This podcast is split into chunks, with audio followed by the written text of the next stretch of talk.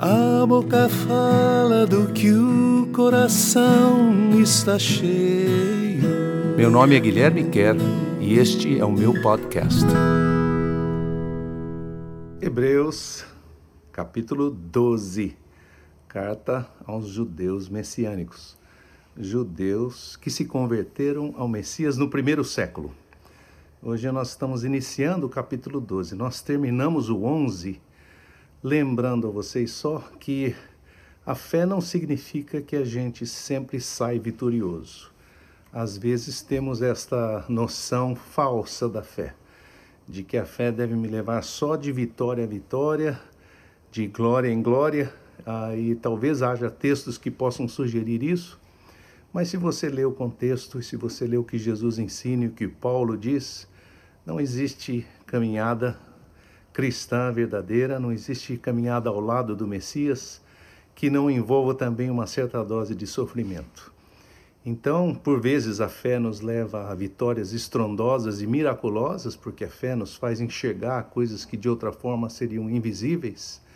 E por vezes a fé nos leva a caminhos de dor, de sofrimento, de tristeza, porque nem todos estão no mesmo canal, nem todos têm o mesmo script. Então, às vezes, nós vamos encontrar a hostilidade, nós vamos encontrar luta, nós vamos encontrar provação de todo tipo e até perseguição e morte, como nós vimos no finalzinho do capítulo 11. Mas hoje ele vai dizer que além da gente poder andar em fé, nós temos um número grande. Ele usa esses, esses, essas personalidades todas, essas personagens todas do capítulo 11, esses heróis da fé, para dizer assim: nós temos um número enorme de pessoas que estão olhando para a nossa vida, que são a nossa torcida, a nossa torcida em nosso favor, não estão mais aqui, já estão do lado de lá, já estão na cidade que eles enxergavam apenas de longe, a cidade que Deus é o construtor e arquiteto. E então vou começar o capítulo 12 assim: torcida grande. Assim, vivendo envolvidos pela presença de muitas testemunhas, vamos nos desfazendo do peso de todo o pecado que facilmente toma conta de nós e lutamos com muita garra na batalha à nossa frente. Então, o que ele quer dizer com isso é que todos nós enfrentamos lutas e enfrentamos pecado. O que é pecado? Pecado é nós andarmos diferentemente daquilo que estamos ouvindo da parte de Deus. Uh, literalmente, a palavra pecado no grego significa eu errar o alvo, tentar atirar com uma seta ou com, com uma arma qualquer e errar o alvo, não acertar naquilo que eu gostaria de acertar.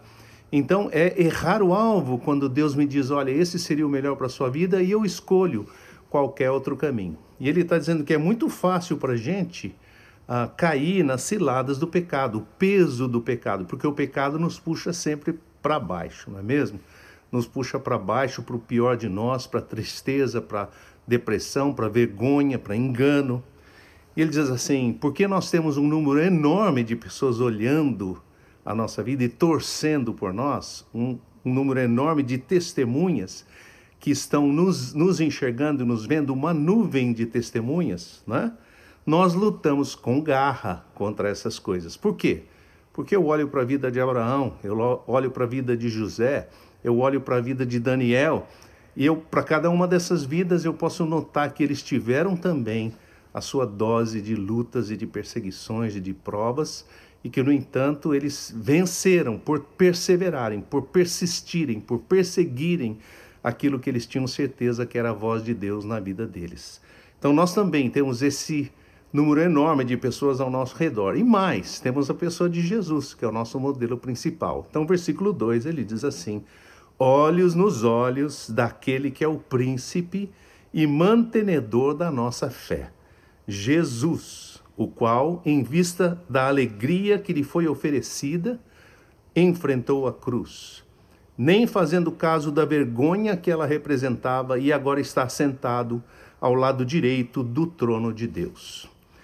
Então ele está dizendo aqui que mesmo Jesus, o nosso modelo principal é o próprio Jesus que enfrentou a própria cruz, ou seja, se é para enfrentar dificuldade, lutas e provações, não existe provação maior, não existe uma luta mais completa e mais, vamos dizer assim, total do que você ser ameaçado na sua própria vida, você sofrer o que a gente chamaria de martírio, você ser ameaçado de morte, você está numa posição como de Jesus. Mas ele diz o seguinte: que Jesus enfrentou todo aquele sofrimento, toda aquela dor, toda aquela ameaça e a própria cruz, porque ele estava vendo a alegria que havia sido preparada para ele.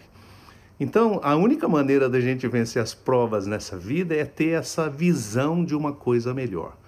Ah, somente quando nós vemos o invisível, quando nós temos o que a gente chama esperança, né, é que nós conseguimos ah, caminhar no meio do desespero e do horror. Há um psicólogo famoso chamado Viktor Frankl escreveu um livro sobre isso em que ele estudou muitos casos nos campos de concentração onde ele, como um uh, prisioneiro judeu, foi também maltratado uh, durante os tempos da Segunda Guerra. E ele fala muito sobre isso, que sem a esperança não existe possibilidade de se vencer a maldade e o desespero ao redor de nós, principalmente em situações de crise e de caos. Então, ele, Jesus, o autor de Hebreus, na verdade, está dizendo a mesma coisa aqui. Jesus enxergou a alegria.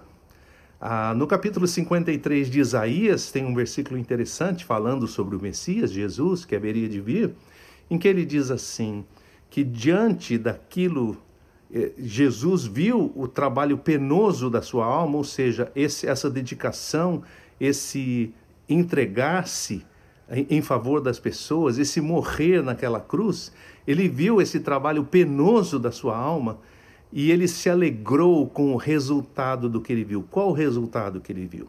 a sua vida transformada, a minha, a de tantas outras pessoas que o acolhem como Messias, como Senhor, como Rei e como modelo e conseguem enxergar não é? A alegria e a, a, a única possibilidade de vencer a, as provas e o caos ao nosso redor. Jesus viu essas coisas, ele viu você e a mim em, encontrando essa alegria e o coração dele se alegrou. Ele falou: vale a pena a cruz porque toda essa humanidade, todos os que acolherem o meu nome e as minhas palavras, vão encontrar a verdade, vão encontrar a esperança e vão encontrar a casa do Pai. Considerem bem o peso de hostilidade que Jesus carregou pelos pecadores nas suas próprias costas, como um exemplo para não desanimarem nas horas de maior fraqueza.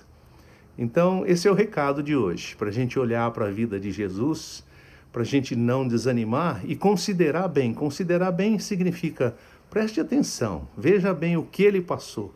Quantas vezes ele teve que entrar em diálogo com os fariseus, com os líderes religiosos e com outras pessoas que desconfiavam da autenticidade da sua vida, do seu ministério, de quem ele era, da sua própria identidade. E tudo que ele sofreu e ele diz assim: considerem tudo isso que ele levou, esse peso enorme que ele levou nas costas dele, como um exemplo para nós, para que a gente não se desanime nas horas de maior fraqueza. Então é isso. Eu espero que você não desanime essa semana, seja lá a onda ou a situação que possa vir contra a sua vida. Pelo contrário, você fique com os olhos nos olhos de Jesus e encontre força, encontre esperança nele que sofreu por você, para que nessas horas de fraqueza a gente encontre força. Tá bom? Boa semana, Deus te abençoe. Dai glória a Cristo que limpa os pecados